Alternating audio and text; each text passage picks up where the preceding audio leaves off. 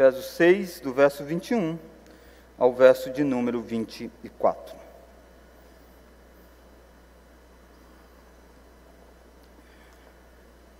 Diz assim: E para que saibais também a meu respeito e o que faço, de tudo vos informará Tíquico, o irmão amado e fiel ministro do Senhor. Foi para isto que eu vos enviei, para que saibais a nosso respeito, e ele console o vosso coração. Paz seja com os irmãos e amor com fé, da parte de Deus Pai e do Senhor Jesus Cristo. A graça seja com todos os que amam sinceramente o nosso Senhor Jesus Cristo. Oremos. Deus, estas poucas palavras do fechamento de uma carta escrita há mais de dois mil anos, inspiradas pelo Teu Santo Espírito, são mais do que saudações para aquela igreja são também saudações a todos aqueles que verdadeiramente amam a Cristo. Nós cremos, ó Deus, que nessa noite nós estamos reunidos aqui porque o Senhor nos amou e o Senhor gerou em nós um amor verdadeiro por Cristo. Por isso, ó Deus, esta saudação de Paulo é também a nós. Abra o nosso entendimento para que nós possamos entender, sermos alimentados e crescermos em graça. Oramos tudo isso no nome de Jesus Cristo. Amém.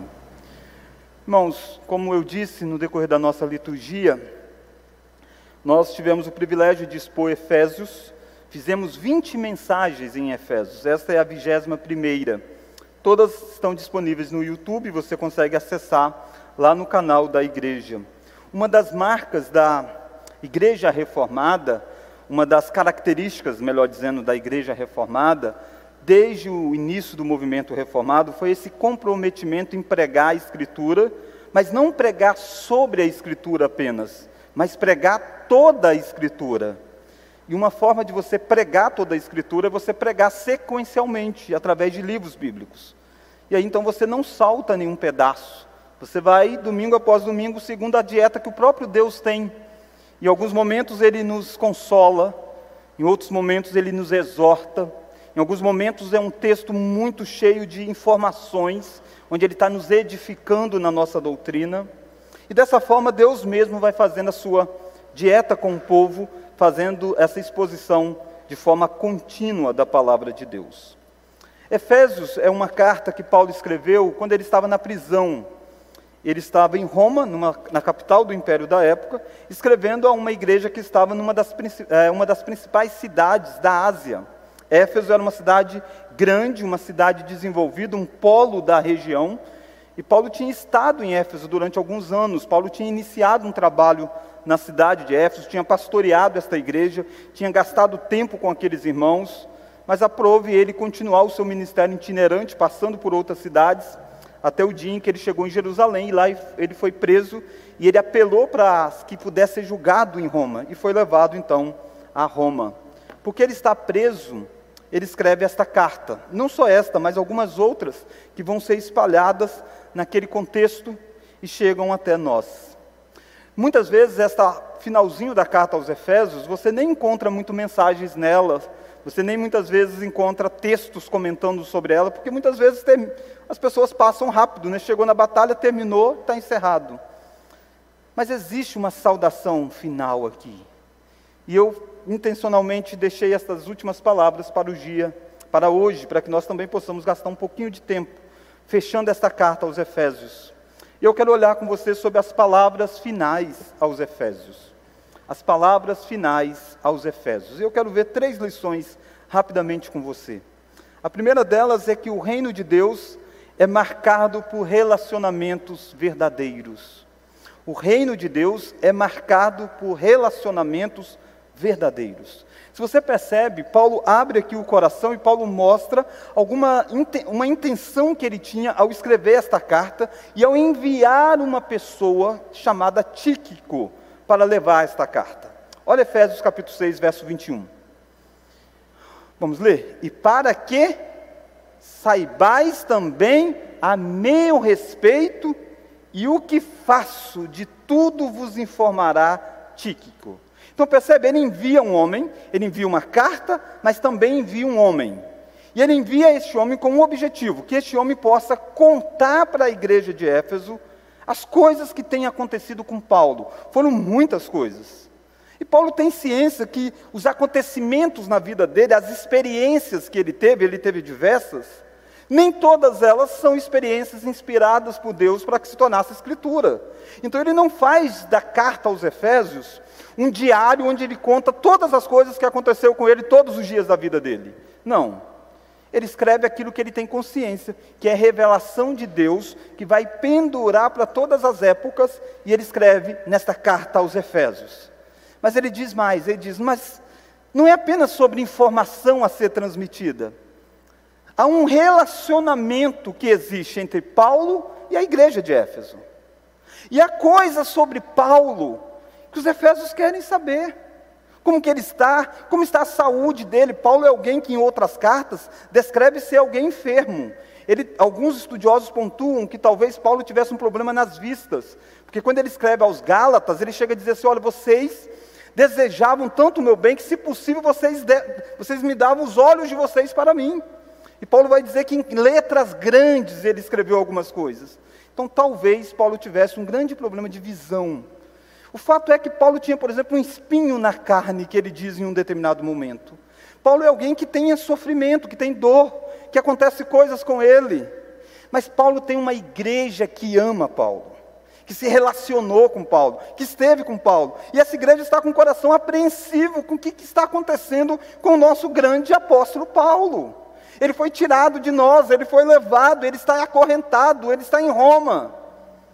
Não tem telefone, não tem rede social, a comunicação não é como é nos dias de hoje. Então é difícil ter informações sobre como está Paulo. Até mesmo será que ele está vivo? E aí Paulo então envia um homem para dizer: chega lá e vocês, você vai falar diversas coisas sobre mim. Você vai dizer sobre o que tem acontecido comigo. Por que isso? Porque cristianismo é também marcado por relacionamentos verdadeiros. O reino de Deus é marcado por relacionamentos verdadeiros. Isso aqui vem fazer todo sentido à luz de toda a carta. Paulo disse no decorrer da carta que Jesus Cristo morreu não por uma pessoa apenas, Jesus morreu por um povo, que é o povo de Deus. Jesus morreu para que cada indivíduo deste povo fosse unido em um só corpo, e a partir de então fizesse parte de uma só família, tivesse o mesmo Deus, a mesma fé, a mesma crença, a mesma esperança. E naturalmente que agora eles estão ligados por algo maior do que o próprio sangue, ligados por algo maior do que a própria genética. Eles não são irmãos de sangue, mas eles são irmãos adotados pelo mesmo Pai que é Deus. E agora a dor de um é a dor do outro, o sofrimento de um é o sofrimento de outro. E aí Paulo está dizendo, então eu quero enviar uma pessoa para contar sobre mim para vocês. Olha mais, olha o verso de número 22. Foi para isso que eu vos enviei, para que saibais a nosso respeito, vamos ler agora? E ele console o vosso coração. Paulo está preocupado com os sentimentos, com a tristeza do povo de Deus. E Paulo quer que eles sejam consolados, porque eles vão dizer que, embora Paulo esteja preso, Paulo não está sem esperança. Embora Paulo esteja aguardando a sentença, e talvez pode ser até uma sentença de morte, ele sabe em quem tem crido, ele continua pregando o Evangelho, ele continua alegre, ele continua como ele escreveu aos próprios filipenses: alegrai-vos sempre no Senhor, outra vez digo alegrai-vos, tudo posso naquele que me fortalece. Paulo continua sendo o arauto da pregação do Evangelho, mesmo preso. Mas pensa mais algo importante que precisava ser esclarecido para aqueles crentes um líder do cristianismo, o maior líder, estava preso. E muitos boatos surgiram por causa da prisão de Paulo. Muitos diziam: Olha, lembra daquele homem que passou pregando aqui na cidade de vocês? Que plantou essa igreja? Aquele cara era um malfeitor, ele está lá em Roma preso. E Paulo está preocupado também se aqueles crentes de Éfeso vão continuar crendo em Cristo. Ele está dizendo: olha, conte para eles o que, que aconteceu comigo. Foi uma cilada dos judeus. Eu apelei a César, estou aguardando a sentença, e eu estou preso por pregar Cristo. É por causa da mesma fé que vocês têm aí que eu estou preso. O reino de Deus é marcado por relacionamentos verdadeiros. Na carta, nós encontramos Paulo orando duas vezes pela igreja dos Efésios. Encontramos Paulo pedindo aos Efésios que ore por ele. E nada melhor daqueles crentes orar por Paulo do que saber o que, que se passa com Paulo. Junto com esta carta, que vai estar um pedido, ore por mim, vai ter informações sobre como está o apóstolo Paulo preso. E a minha pergunta para você é se você entende isso, que o reino de Deus é marcado por verdadeiros relacionamentos. Você entende que você não é mais um filho de Deus que vive solto no mundo? Que a sua dor não é mais só a sua dor, que o seu sofrimento não é mais só o seu sofrimento, que a tristeza do seu coração também é a tristeza do povo de Deus, que você está unido a uma só família. Quando um familiar seu sofre, você fica preocupado, você sofre junto. Paulo está tendo esse conceito de família e dizendo: Eu quero tomar iniciativas para que nós possamos tratar as nossas feridas, dores.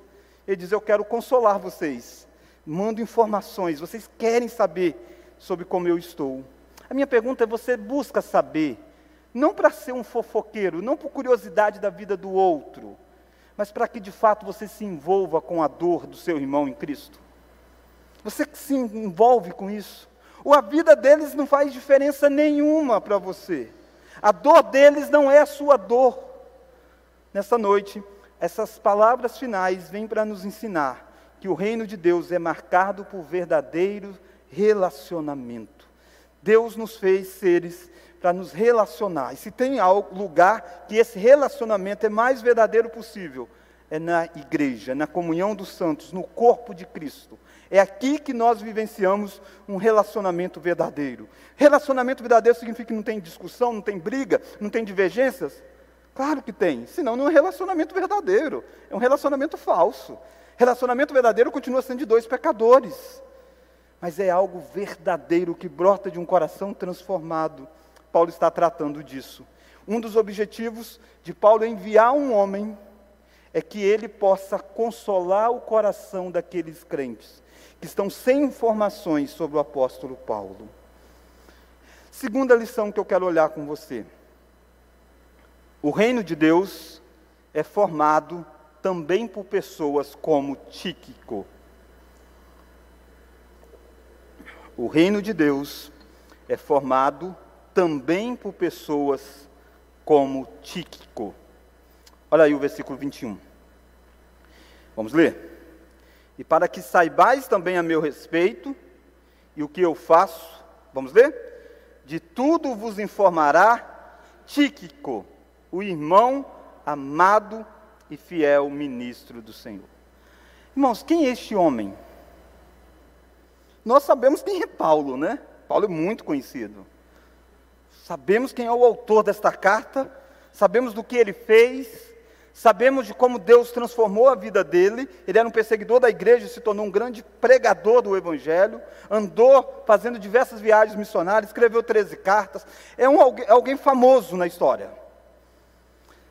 Tem um estudioso não cristão que pontua que Paulo foi um dos homens mais influentes do mundo. E ele é, não, ele é alguém não cristão. E aí então ele faz a coloca Paulo mais influente do que Cristo. Óbvio que isso não é fato. Óbvio que Cristo é a pessoa mais influente da história. Mas porque ele não é um cristão, então ele diz que Cristo só ficou sendo conhecido por causa de Paulo. Naturalmente que nós sabemos o lugar de Paulo e o lugar de Cristo.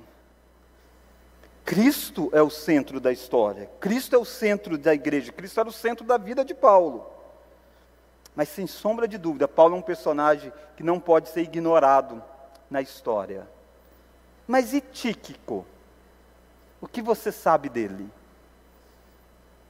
Você já tinha ouvido falar dele? Eu sei que você já leu, mas você já tinha ouvido falar dele? Provavelmente que não. Até porque não dá para fazer um estudo sobre esse homem, porque não tem informação sobre ele. Falar muito sobre Tíquico é falar sobre o que a Bíblia não fala. A Bíblia fala desse homem poucas vezes. Sabemos que este homem é citado pela primeira vez em Atos capítulo 20, verso 4. Ele é alguém que vive na Ásia, morava na Ásia. E ele é um homem que, durante uma das viagens missionárias de Paulo, quando Paulo estava indo para Jerusalém para levar donativos, ele então vai junto com Paulo, ele embarca nessa viagem e vai com Paulo. E ele passa a ser um companheiro de ministério de Paulo. Tem amizade com Paulo, tem relacionamento com Paulo. E mais, ele é alguém que viveu o evangelho de uma forma fiel e foi alguém importante no ministério do apóstolo Paulo. Quando Paulo escreve a Tito, Paulo escreveu uma carta a Tito. Ele no capítulo 3, ele diz para Tito que ele quer fazer uma troca. Ele quer enviar alguém e trazer Tito para uma outra área do ministério. Mas por enquanto Tito precisava permanecer lá nas ilhas de Creta. E sabe quem ele vai enviar? Esse homem chamado Tíquico. Está escrito lá: vou enviar Tíquico, é um dos que provavelmente enviarei. Quando Paulo está no final da vida, ele está preso novamente em Roma, e agora, ciente da sua morte, já não mais com a expectativa de ser liberto, ele escreve uma carta a Timóteo. E nessa carta a Timóteo ele diz alguns nomes. Ele diz que Demas amou o presente século, abandonou ele. Ele diz que ele está sozinho, somente Lucas está lá junto dele. E ele vai citar esse Tíquico. E o que será que esse homem não está mais junto de Paulo? Não está mais ao lado de Paulo? E Paulo vai dizer: Paulo vai dizer que ele tinha mandado Tíquico exatamente para Éfeso. Para Éfeso. Ele diz: quanto a Tíquico, eu enviei a Éfeso. Ele está lá em Éfeso ajudando está indo aí ajudar Timóteo a pastorear. Nós estamos vendo um homem que não é tão conhecido nas Escrituras, mas que esteve ao lado de um grande arauto da pregação do Evangelho. Alguém que Deus usou de uma forma para abençoar o ministério de Paulo e para fazer o ministério de Paulo conhecido. Tanto é assim, como que esta carta aos Efésios chega à, igreja de Éfeso? Paulo não pode sair. Paulo está preso. Não tem como ir lá levar a carta. Mas tem um homem que pode ir levar esta carta. Tíquico. E Paulo diz: pega a carta e leva.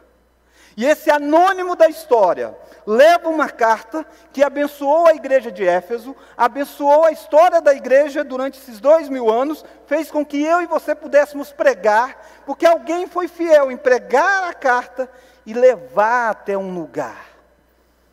Tíquico talvez poderia ter dito: sabe uma coisa? Esse Paulo está preso, esse cara não tem muito futuro. Vou arriscar coisa nenhuma. Por que, que eu vou me associar com alguém que está sendo considerado inimigo do império?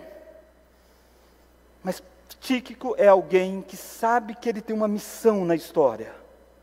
Não é escrever Éfeso, a carta aos Efésios. Não é. Ele não é inspirado para escrever. Mas ele é um instrumento para levar a mensagem. E aí Paulo então vai caracterizar esse Tíquico usando duas expressões que resumem a vida dele. Olha lá o verso de número 21. E para que saibais também a meu respeito e o que faço, de tudo vos informará Tíquico. Vamos ler? O irmão amado. Primeira característica, o irmão amado. Esse homem é irmão de Paulo, não de sangue, mas irmão de fé. Alguém que é um irmão que tem todo amor para com Paulo, e Paulo tem todo amor para com ele, mas também é um irmão da igreja de Éfeso. Talvez Tíquico fosse até de Éfeso. Ásia, Éfeso era a cidade mais importante de lá. E com certeza a igreja de Éfeso conhecia Tíquico. Por isso que é importante ele ser um instrumento de levar essa mensagem. Percebe uma característica que eu e você precisamos saber que um dos maiores títulos que nós temos é sermos chamados de irmão amado. Naturalmente que existe as expressões evangeliqueis. E o vocabulário evangeliquez muitas vezes fica banalizado. Então usa muito, oh, irmão, irmão daqui, irmão de lá e tal. Mas essa expressão irmão ela é muito rica de significados teológicos. Não é algo banalizado, mas é algo que tem significado por causa da obra de Cristo. Alguém só é irmão porque foi adotado da mesma forma como você foi. Paulo tem consciência disso, que o único jeito, a única forma de que Paulo e Tíquico pudessem ter esse relacionamento tão profundo foi através da cruz de Cristo. Talvez Paulo e Tíquico nunca teriam se conhecido, nunca teriam tido esse tipo de envolvimento, com certeza, se ambos não tivessem olhado para o mesmo Senhor da história, que é Jesus Cristo. E aqui, crer em Deus, crer em Jesus, faz com que você estabeleça laços de ser irmão de pessoa tão desconhecida, tão diferente culturalmente, socialmente, racialmente. Mas o fato de termos um só Pai nos torna irmãos uns dos outros. E esse é um título que você precisa carregar com você. Você não é um apóstolo igual Paulo. Você nunca pode dizer fulano de tal apóstolo, você não é. Mas você pode dizer irmão amado. Amado. E o segundo título que Paulo atribui a este homem está aí no verso 21, que é fiel ministro do Senhor. Fiel ministro do Senhor. Ministro é uma palavra genérica para diacon, diaconia, diácono, aquele que serve. Não diácono como ofício, mas diácono no sentido de serviço, de trabalho. Ele está dizendo que Tíquico é um trabalhador fiel, alguém que serve de modo fiel. E por isso ele pode pegar a coisa mais preciosa, a coisa que, que é a palavra de Deus, que Paulo tem consciência que não é apenas para aquele tempo, mas para todo o tempo e dar na mão de Tíquico e dizer para ele: leva, porque esse cara é fiel. Esse cara não vai mudar nenhuma palavra sequer desta carta, não vai riscar nada desta carta, não vai cortar nenhum pedaço, ele vai levá-la integralmente, porque ele é alguém fiel, fiel para servir a Cristo. Quais são os dons que Tíquico tinha? Eu não sei, você não sabe, a Bíblia não diz. Mas nós sabemos que ele era fiel com os dons que Deus deu a ele. Dons diferentes do apóstolo Paulo. Mas a fidelidade era a mesma. Eu e você precisamos ser conhecidos como pessoas fiéis naquilo que Deus nos deu. Você é alguém fiel? Essa pode ser a lápide de Tíquico, amado irmão e fiel ministro de Cristo. Você pode ter essa lápide no final da sua história. Esses dois títulos é suficiente.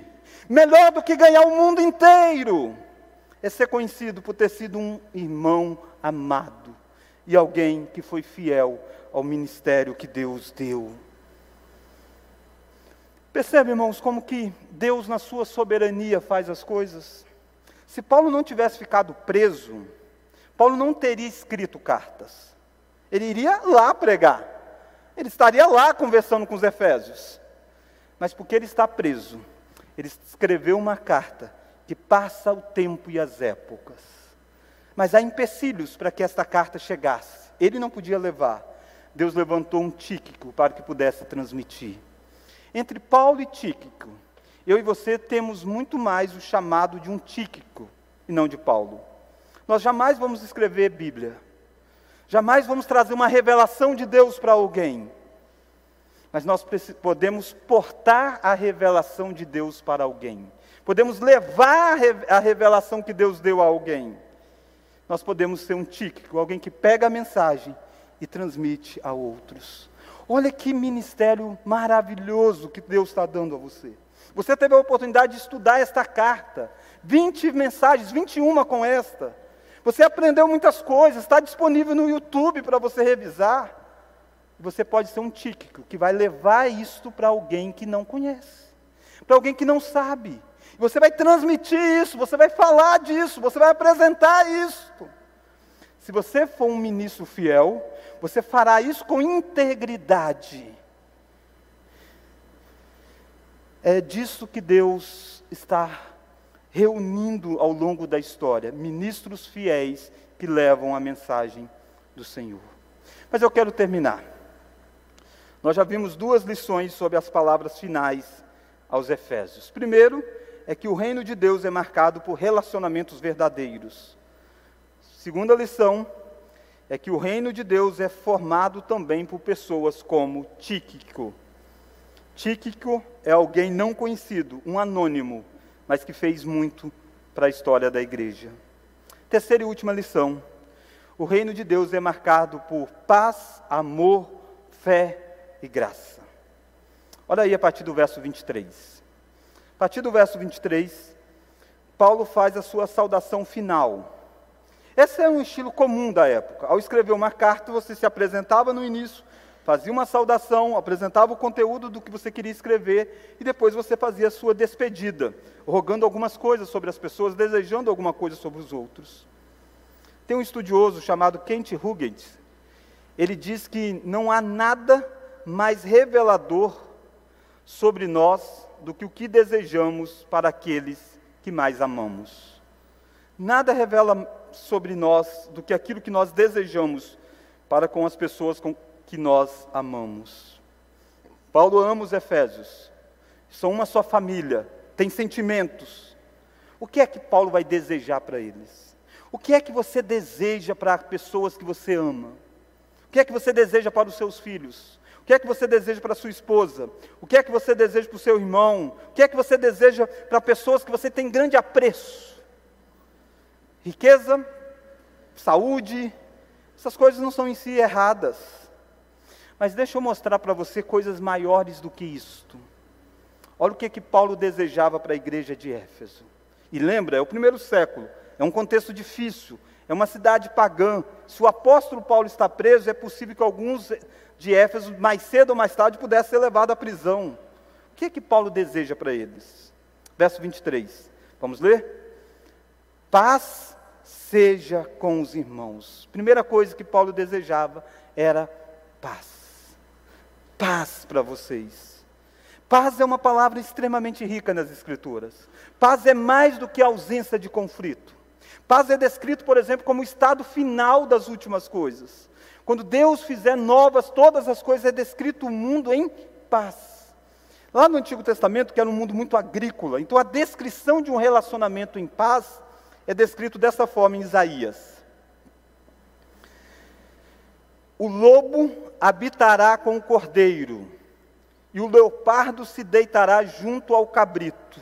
O bezerro, o leão novo e o animal cevado andarão juntos e um pequenino os guiará. Percebe? Ele está usando vários tipos de animais, diferentes uns dos outros, eles vão habitar juntos, conviverem juntos, e um pequenino, uma criança vai conduzir isso. Você diz, como que uma criança vai estar perto de um lobo, perto de um leão? Porque existe paz no mundo, paz entre o ser criado e as criaturas. Mas ele vai continuar. A vaca e a ursa pastarão juntas, e as suas crias juntas se deitarão. O leão comerá palha com o boi. A criança de peito brincará sob a toca da áspide. E o já desmamado meterá a mão na cova do belisco. Não se fará mal nem dano algum em todo o seu santo monte, porque a terra se encherá do conhecimento do Senhor, como as águas cobrem o mar. Naturalmente que são figuras de linguagem utilizadas aqui. Mas você que é mãe, você viu aqui, o filho vai meter a mão no lugar da áspide. Talvez você que é mãe, ai meu Deus, como é que não? Tira daí a mão. Aqui não tem esse medo, porque houve paz no mundo. Paz entre criatura com o Criador que é Deus. Paz entre as criaturas. O homem estará reinando e governando sobre os animais, como era Gênesis 1. Deus colocou o homem e diz: domina sobre os répteis, sobre os seres. Essa é uma descrição do final do tempo uma descrição de paz. Mas paz não é apenas para o fim da história. Hoje você já pode desfrutar de paz. Jesus disse isso, Jesus disse: Eu deixo-vos a minha paz, a minha paz eu dou a vocês. Não se turbe o vosso coração como os demais. Eu e você já podemos desfrutar desta paz. Essa paz só vem através de Cristo. Paulo escreveu muito sobre paz nesta carta. Ele disse inicialmente no capítulo 1 que nós estávamos em inimizade com Deus. E sabe o que, que Deus fez? Deus fez a paz conosco, enviando o príncipe da paz, que é Jesus. Por isso que Paulo está desejando, vocês podem viver em paz, porque Deus fez paz com você. Sabia que uma das coisas, um dos conflitos mais fortes que a humanidade tem, é o conflito dela com o Criador? O ser humano tem um conflito enorme. Por isso que ele não encontra paz interno, porque boa parte deles estão em guerra com o Deus que os criou. Mesmo que eles não creem em Deus, mesmo que eles dizem no coração Deus não existe, mas quando eles deitam para dormir, a consciência os acusa, eles vivem um drama profundo de falta de paz. Esses crentes de, de Éfeso não. Paulo está dizendo: Eu desejo paz para vocês. Vocês já viram o caminho da paz. É Cristo. Cristo é o príncipe da paz. Ele reconciliou essa relação do homem com Deus. Paz é tão importante que Paulo vai dizer assim: sabe o que Jesus veio fazer? Reconciliar com Deus, mas reconciliar uns com os outros. Quanto de guerra que existe? Quanto de briga que existe? Aí Paulo diz: sabe qual que é o exemplo dessa reconstrução? Ele vai dizer isso em Efésios 2 e 3. Deus quebrou uma barreira de separação entre dois povos que viviam em guerra, judeus e gentios. E dos dois ele fez uma paz e colocou no mesmo povo de Deus. E Paulo está dizendo no final da carta: é paz. Mas paz é algo que nós precisamos também cultivar. Nós desfrutamos porque vem de Deus, mas nós precisamos cultivar. E Paulo vai dizer isso. Paulo vai dizer: e nós mantivéssemos a unidade do Espírito no vínculo da paz. Está lá em Efésios capítulo 4. Ele diz: vocês precisam manter o vínculo da unidade de vocês em paz. Paulo implorou que uns aos outros pudessem tolerar uns aos outros, que nós pudéssemos dizer a verdade em amor, em paz. É por isso que a carta termina com desejo de paz. Como que começou? Com paz. Paulo iniciou a carta dizendo graça e paz e Paulo termina a carta dizendo: Eu quero que paz esteja sobre vocês. Um dos meus maiores desejos é que eu e você possamos sair neste mundo ciente de que nós estamos em paz. Em paz com Deus, em paz conosco mesmo, e em paz uns com os outros. Por causa de quem? De nós? Não. Por causa de Cristo. Por causa do príncipe da paz, nós podemos desfrutar de uma paz. Mas a segunda palavrinha que Paulo deseja para eles é amor. Olha lá o verso 23. Paz seja com os irmãos e amor. Amor. Afinal de contas, nós somos chamados para amar a Deus e para amar o próximo. Paulo está dizendo amor, que vocês tenham amor. Porque o amor é a base do que aconteceu. Sabe por que Deus fez essa história acontecer? Sabe por que Deus enviou Jesus Cristo? Sabe por que Deus escolheu? Paulo diz lá em Efésios, capítulo 1 por causa do seu grande amor. Por causa do seu amor, ele havia escolhido pessoas. A igreja de Éfeso foi escolhida, mudada, transformada por causa do amor de Deus. Sabe por que eles ganharam vida quando eles estavam mortos em Efésios 2? Por causa do amor. Por causa de amor. Eu e você só podemos amar verdadeiramente, porque Deus primeiro nos amou. O nosso amor é um reflexo do amor de Deus. E, naturalmente, um reflexo muito defeituoso ainda. O amor de Deus é incondicional para conosco. E nós devemos desfrutar disso, sentir-se amado. Talvez você é alguém que precisa sentir-se amado nessa noite. Talvez você é alguém que se sente rejeitado por todo e por todos. Talvez você é alguém que não alcançou as coisas nesta vida. E se você é alguém que está em Cristo, você pode descansar no fato de que você é amado, a despeito de que você não foi tão promissor na sua carreira quanto você sonhava lá atrás, a despeito de que você não é tão reconhecido na sociedade o quanto você gostaria que fosse. Mas se você creu em Cristo, você é amado por Deus, você é amado pela família de Deus, você é chamado a amar. Por isso, o que deve ser desejado é paz e amor. Não o amor como o mundo diz, é o amor que vem de Deus.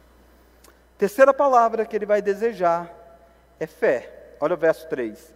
Paz seja com os irmãos e amor, vamos ler? Com fé. Com fé. Fé é o meio de se apropriar de tudo aquilo que Cristo fez. É pela fé que nós somos salvos. E a fé é um dom de Deus. É um presente, uma dádiva que Deus nos dá.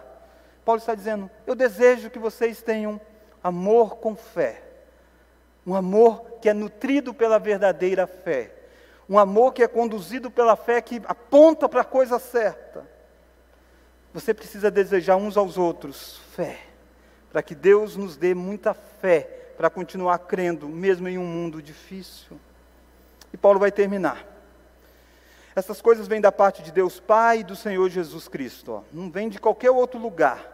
Paz, amor, fé, só vem da parte de Deus e do Senhor Jesus Cristo. Verso 24, vamos ler? E a graça seja com todos os que amam sinceramente o nosso Senhor Jesus Cristo. A quarta palavra, o quarto desejo de Paulo é graça. Graça é abundante na carta aos Efésios. A carta começa com graça e paz, como eu disse, e termina com paz e graça.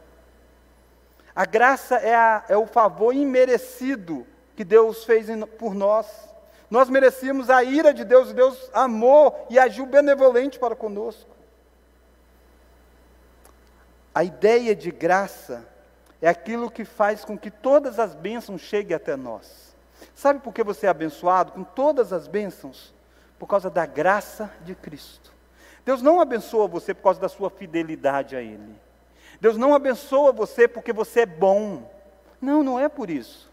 Deus faz essas coisas comigo e com você por causa da graça dEle. E a graça dEle é suficiente para nós. Paulo está dizendo: Eu desejo que vocês possam desfrutar abundantemente desta graça. Que vocês vivam em um mundo vendo a graça de Deus em todas as coisas. É um homem preso, irmãos. É um homem que teria toda a razão, é um injustiçado para estar resmungando, reclamando, mas ele vê graça. Você vê graça na vida? Você vê graça nos relacionamentos? Paulo vê.